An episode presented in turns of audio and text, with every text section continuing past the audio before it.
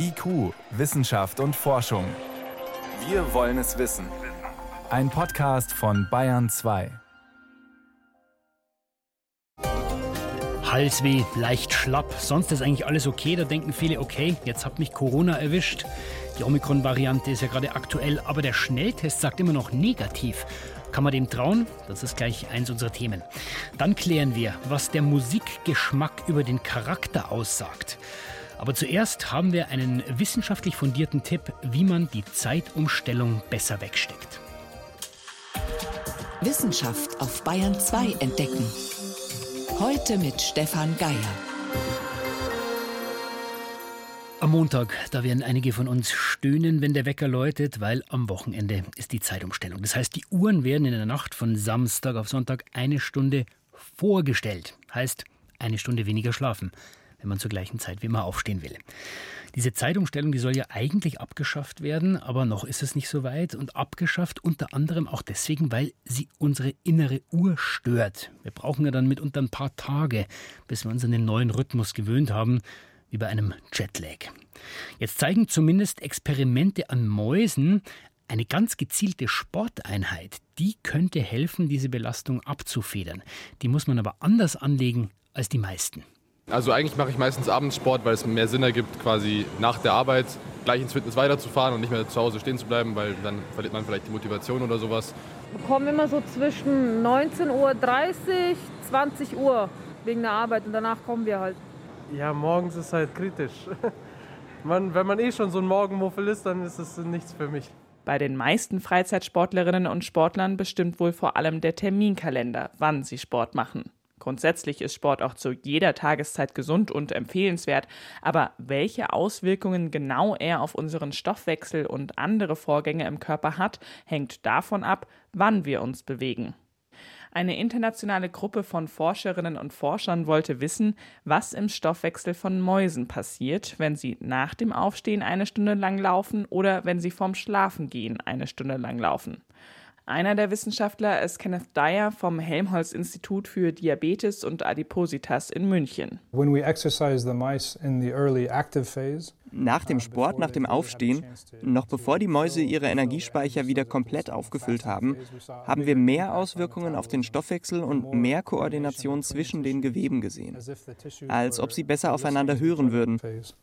Zellen, die gut aufeinander hören, was bringt uns das? Möglicherweise kann uns diese Erkenntnis helfen, unsere innere Uhr zu stellen, in der Fachwelt auch zirkadianer Rhythmus genannt. Uh, Weil die Erde einen 24-Stunden-Rhythmus hat, hat sich das Leben auf der Erde daran angepasst. Jeder Organismus trägt eine zirkadiane Uhr in sich und sagt den uh, Zellen, wie viel Uhr es draußen ist. Nicht nur der Gesamtorganismus hat diese innere Uhr, auch jede einzelne Zelle unseres Körpers. Die Zellen müssen wissen, wie spät es ist, denn je nachdem passieren im Körper unterschiedliche Dinge. Zum Beispiel schütten wir Hormone aus, damit wir wach werden oder gut schlafen können. Oder wir sind zu manchen Zeiten empfindlicher gegenüber Insulin. Der Körper ist so besser auf Essen eingestellt. Unsere innere Uhr ist ein ausgeklügeltes System, das wir heutzutage nicht sehr gut pflegen. Also Unser Leben hat einen großen Einfluss auf unsere innere Uhr. Wenn wir nicht genug schlafen, wenn wir nachts Licht ausgesetzt sind zum Beispiel, kann das die innere Uhr irritieren und dazu führen, dass sie durcheinander kommt. Das Problem, wenn wir beispielsweise in eine andere Zeitzone fliegen oder die Uhr umstellen, ist nicht nur, dass wir ein bisschen müde sind. Unser ausgeklügeltes System der inneren Uhr wird gestört. Die Zellen wissen nicht mehr sicher, wie viel Uhr es ist und laufen vereinfacht gesagt nicht mehr synchron. Wenn das ständig passiert, steigt das Risiko, Krankheiten wie Diabetes Typ 2 oder auch manche Krebsarten zu bekommen. Wenn jede Zelle eine eigene innere Uhr hat, diese aber nicht miteinander kommunizieren, können sie ihre Aufgabe nicht richtig erledigen. Dann müssen sie synchronisiert werden. Die Idee ist, dass wir einen Weg finden, wie wir verstellte innere Uhren, beispielsweise bei Schichtarbeitern, stellen können. The idea is that we can figure out a way to synchronize them. Das könnte durch Medikamente passieren, durch Essen zur richtigen Zeit, aber auch durch eine morgendliche Sporteinheit. Zumindest deutet die Studie an Mäusen darauf hin, dass die Bewegung am Morgen die Zellen nochmal ganz besonders herausfordert, ihre Aktivität aufeinander abzustimmen. Studien an Menschen müssen das noch genauer untersuchen. Also einfach mal ausprobieren, ja? joggen oder anderen Sport gegen die Zeitumstellung und am besten die Laufschuhe schon am Samstagabend vors Bett stellen. Dann gibt es keine Verzögerung und keine Ausreden nach dem Aufstehen. Axinia Weihrauch berichtete.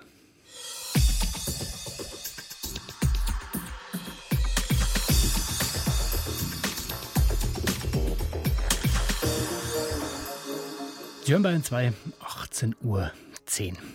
Halsweh, kurzatmig, vielleicht ein bisschen schlapp. Dann macht man einen Schnelltest und der ist negativ. Dann bekommt man auch keinen PCR-Test mehr. Der würde ja letztlich Sicherheit bringen über Corona, ja, nein. Aber immer mehr Leute erfahren, äh, der Schnelltest schlägt erst an, wenn die Symptome schon wieder vorbei sind. Also eigentlich zu spät, um sich zu isolieren und damit andere zu schützen. Sind die üblichen Schnelltests, die wir so bekommen, vielleicht doch weniger empfindlich auf die neue Omikron-Variante? Das hat jetzt das zuständige Paul-Ehrlich-Institut erneut getestet und die Forscher dort sagen, es gibt keine Hinweise auf verringerte Sensitivität. Trotzdem haben viele das Gefühl, dieses Stochern in der Nase ist vielleicht eher ein Stochern im Nebel. Ob das so ist, das kann ich meine Kollegin Daniela Remus fragen. Die hat sich die Daten mal ganz genau angeschaut. Daniela, wie hat denn das Paul-Ehrlich-Institut diese Schnelltests überprüft? Diesmal hat es 20 Testsysteme getestet. Das ist natürlich nur eine Stichprobe. Aber diese 20 Testsysteme sind mit einheitlichen Patientenproben und mit Proben von im Labor angezüchteten Viren äh, behandelt worden. Und eben in der Summe kam das Paul-Ehrlich-Institut zu dem Ergebnis, dass diese Testsysteme Omikron genauso gut erkennen wie Delta oder eben auch den Wildtyp.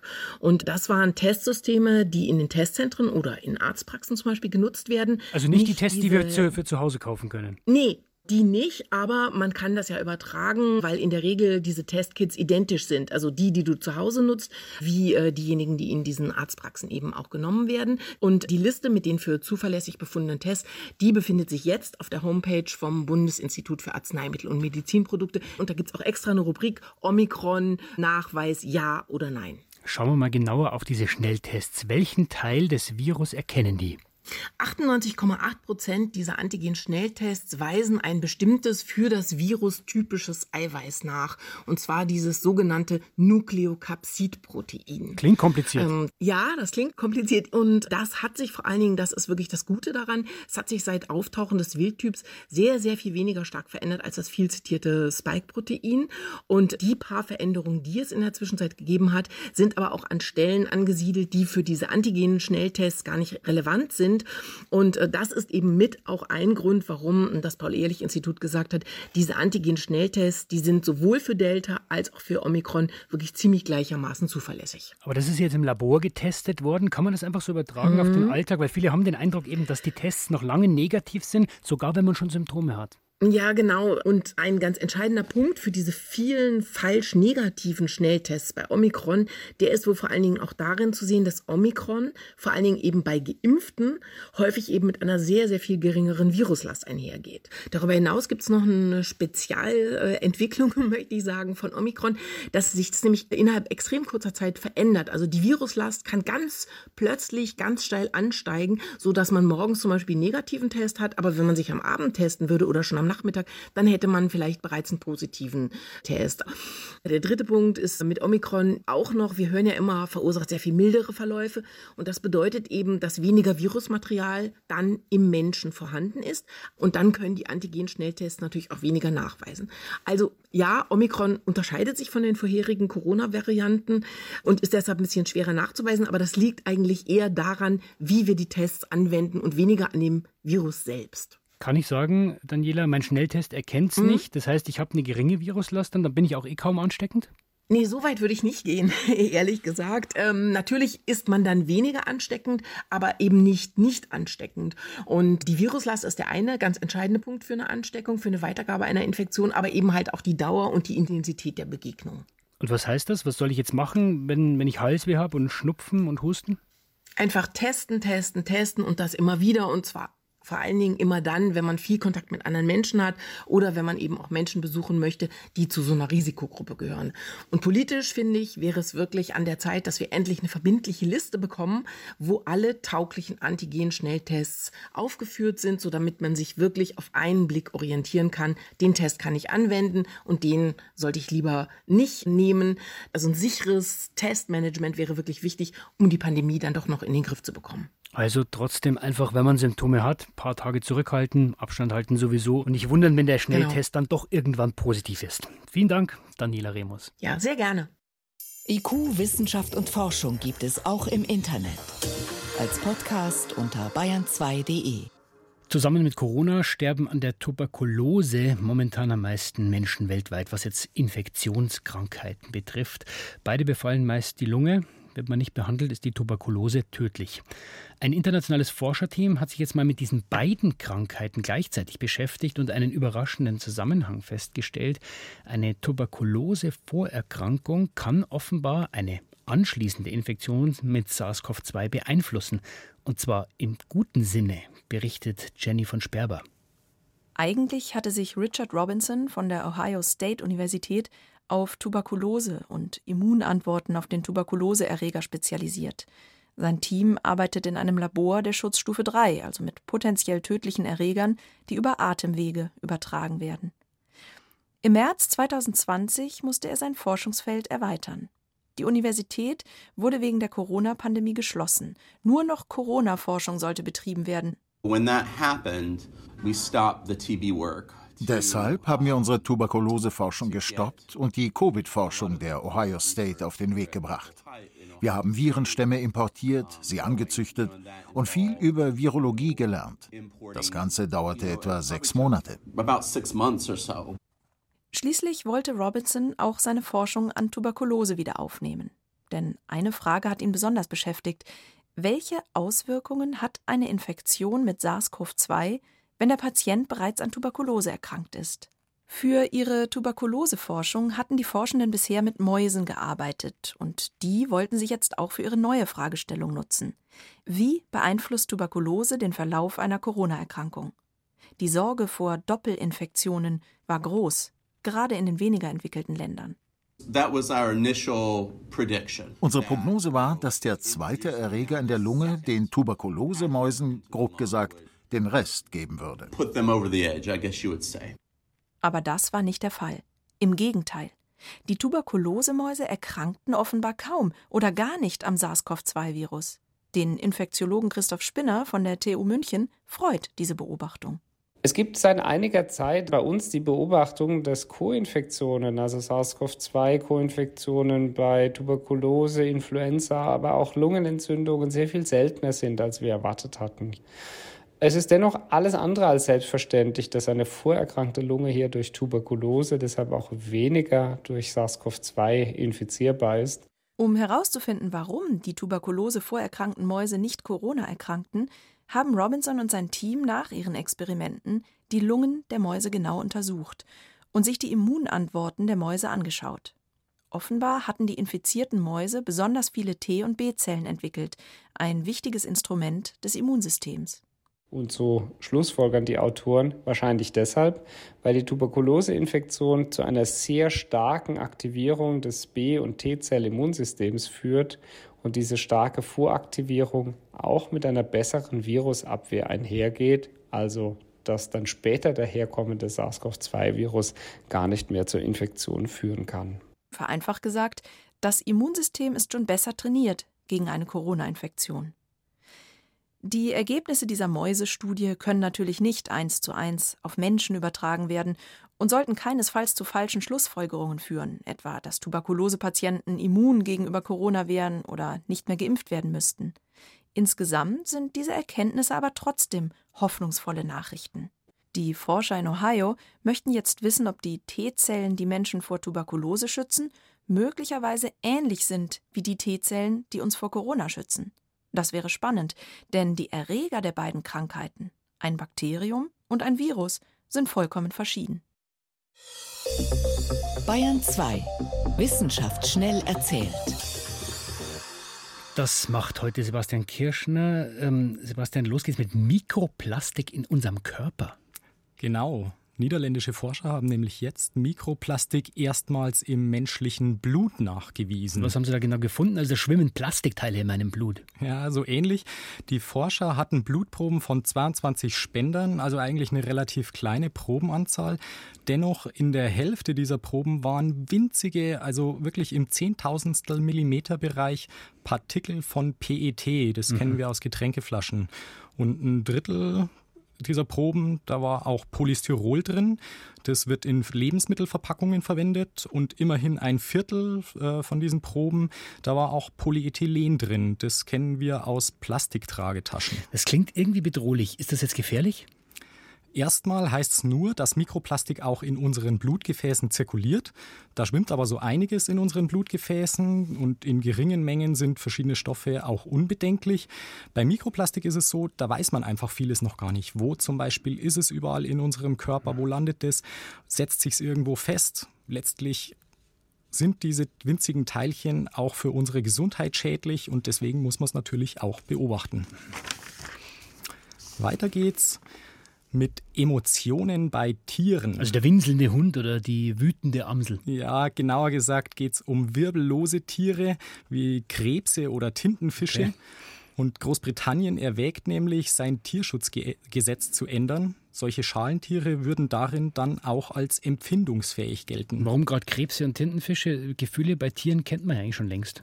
Das Thema wird tatsächlich schon Jahrzehnte kontrovers diskutiert. Lang sind Forscher davon ausgegangen, Tiere reagieren zwar zum Beispiel auf Schmerzen, aber eher wie bei einem Reflex, nicht mit einem negativen Gefühl. Bei Säugetieren, Vögeln und Knochenfischen erkennt man Gefühle inzwischen schon weitgehend an, auch in Tierschutzgesetzen. Aber Hummer zum Beispiel, die dürfen immer noch bei lebendigem Leib gekocht werden. Und dass der Hummer also genauso Gefühle hat, das hat sich jetzt verändert. Ja, die Datenlage ist im Augenblick jetzt einfach eine andere. Die Forschenden sagen, es gibt mittlerweile genügend Beweise, dass auch diese wirbellosen Tiere Gefühle haben. Zum Beispiel Krabben, die meiden Gegenden, wo sie schon mal Schmerzen erfahren haben. Kraken dagegen können neugierig oder aufgeregt sein, Zuneigung zeigen. Und sollte diese Sache in Großbritannien jetzt durchgehen, dann wäre das auch ein großes ethisches Thema, weil wie gehen wir dann in Zukunft mit solchen Tieren um? Zum Schluss noch was Amüsantes. Ein wissenschaftlicher Irrtum. Da geht es um die berühmte Ruinenstadt Machu Picchu in Peru. Wissenschaftler aus äh, Amerika argumentieren nämlich jetzt, die trägt seit 100 Jahren den falschen Namen. Wie soll sie dann heißen, wenn nicht Machu Picchu? Vermutlich haben die Erbauer, die Inka, sie einfach nur Picchu genannt oder Huayna Picchu, nach der Bergspitze, die auf Bildern oft im Hintergrund der Ruinenstadt zu sehen mhm. ist. Machu Picchu heißt neben der Stadt eigentlich ein Berg auf der anderen Seite der Ruinen. Und wie kommt man da jetzt äh, gerade jetzt drauf, nach so langer Zeit? Die Forscher sind alte Karten und Dokumente durchgegangen, auch die Originalnotizen von Hiram Bingham, der die Ruinen 1911 quasi wiederentdeckt hat. Aber überall war nur die Rede von Picchu oder Huayna Picchu. Müssen wir die Stadt jetzt umbenennen? Ja, das eher nicht. Dafür ist der Name Machu Picchu dann doch einfach zu bekannt. Vielen Dank, Sebastian Kirschner, mit den Meldungen.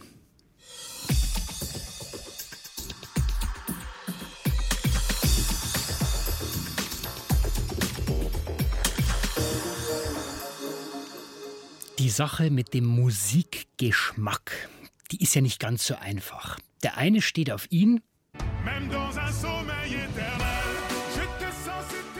die andere steht auf das. Und der nächste sagt, bei mir geht überhaupt nichts ohne das hier.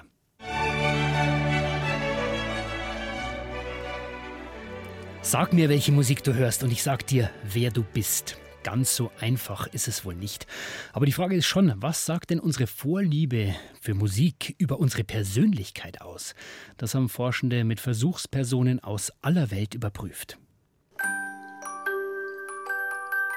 Schon das Baby im Bauch reagiert unterschiedlich, je nachdem, was die Mama gerade hört. Mozart für Ungeborene oder Hardrock. Später schließt die Mama die Tür zum Jugendzimmer, wenn drinnen Annenmai Kantereit wummert. Über Jahre muss in vielen Familien täglich hart verhandelt werden, was im Autoradio läuft. Kein Wunder, sagt der Neurowissenschaftler David Greenberg von der Universität Cambridge. Er hat untersucht, welche Persönlichkeitstypen welche Art Musik mögen. An der Studie nahmen mehr als 350.000 Testpersonen in 50 Ländern auf sechs Kontinenten teil. Sie füllten einen Fragebogen aus, aus dem hervorging, sind sie eher aufgeschlossen, gewissenhaft, extrovertiert, kooperativ oder neurotisch.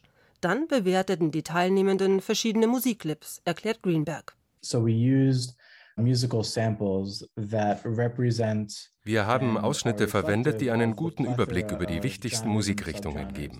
Klassik war dabei, Jazz, Heavy Metal, Punk, Alternative, Folk, Soft Rock, Hard Rock. Ed Sheeran beispielsweise mochten in der Studie vor allem die extrovertierten, aktiven, optimistischen. Sie bevorzugten zudem Upbeat-Tempo wie Rap oder elektronische Musik. Kooperative Menschen hingegen wählten Marvin Gaye, Lady Gaga oder Bradley Cooper und das über die Welt verteilt. Dass das Ergebnis international so ausgewogen ausfiel, erstaunt Greenberg. We thought that there'd be a lot more variation than there was wir hatten angenommen, es würde weit mehr Unterschiede geben. Aber die Menschen nutzen ihre Lieblingsmusik, um ihre Persönlichkeit auszudrücken. Egal, ob jemand aus Japan, Indien, Chile, Mexiko, Kanada oder den USA stammt. Mexico or the Canada or the States. David Bowies komplexe Songs verfingen bei aufgeschlossenen, offenen Teilnehmenden. Gewissenhafte Probanden entschieden sich dagegen für einfache, schlichte Titel. Eine große Überraschung erlebten wir aber bei neurotischen Menschen, die unter Angst leiden, Stress, Depressionen. Da hatten wir die Hypothese, die würden sanftere Musik mögen, beruhigende, vielleicht sogar traurige Musik, um eben Angstgefühlen oder Depressionen entgegenzuwirken. Aber unsere Ergebnisse zeigen, sie mochten viel lieber harte, aggressive Musik, die diese Angstzustände im Inneren reflektiert. Bei all diesen Befunden handle es sich um Nährungswerte, gibt Greenberg zu. Nicht jeder Heavy-Metal-Fan ist neurotisch, nicht alle Free-Jazzer sind besonders offen und aufgeschlossen. Genau diese geringe Präzision sei ein wiederkehrendes Dilemma bei Untersuchungen wie dieser, beklagt Reinhard Kopitz. Er ist Professor für Musikpsychologie an der Hochschule für Musik, Theater und Medien Hannover. Für nur etwa ein Zehntel der Probanden trifft Greenbergs Studie ganz eindeutige Zuordnungen. Dabei steckt in der Untersuchung möglicherweise viel mehr drin. Mich hat auch sehr erstaunt, dass sehr viele Daten erhoben wurden, zum Beispiel über den Bildungsstatus, Schulabschlüsse. Und am Ende spielen die überhaupt gar keine Rolle. Und das steht in krassem Widerspruch zu dem, wie man bisher Musikpräferenzen versucht hat zu erklären. Nämlich die Klassiker sind hierbei immer noch die Variablen Alter und Bildung. Denn am Ende gibt nicht nur die Persönlichkeit den Ausschlag für eine Geschmacks- oder Stilvorliebe, sondern auch, ob die Musikhörerin Mozart seit den Tagen im Babybauch begleitet. Stefan Bongard, Professor für Musikpsychologie an der Universität Frankfurt, betont, wie wichtig soziologische und kulturelle Aspekte sind, wenn es um Musikgeschmack geht. Die aktuelle Studie aber frage nur westliche Musik ab und das in ausschließlich englischsprachigen Fragebogen. Außerdem gibt Bongard zu bedenken, ich glaube, die meisten Menschen machen Phasen durch, wo sie mal die eine Musik, dann wieder andere präferieren. Das scheint also nicht über die Lebenszeit konstant zu sein. Wie es dann zu diesen Wechseln kommt, das wäre bestimmt interessant zu untersuchen. Dieser Kritik wollen sich die Forscher aus Cambridge stellen. In einem nächsten Schritt, erklärt Greenberg, nehmen sie sich nun biologische und kulturelle Faktoren vor, die beim Musikgeschmack eine Rolle spielen könnten.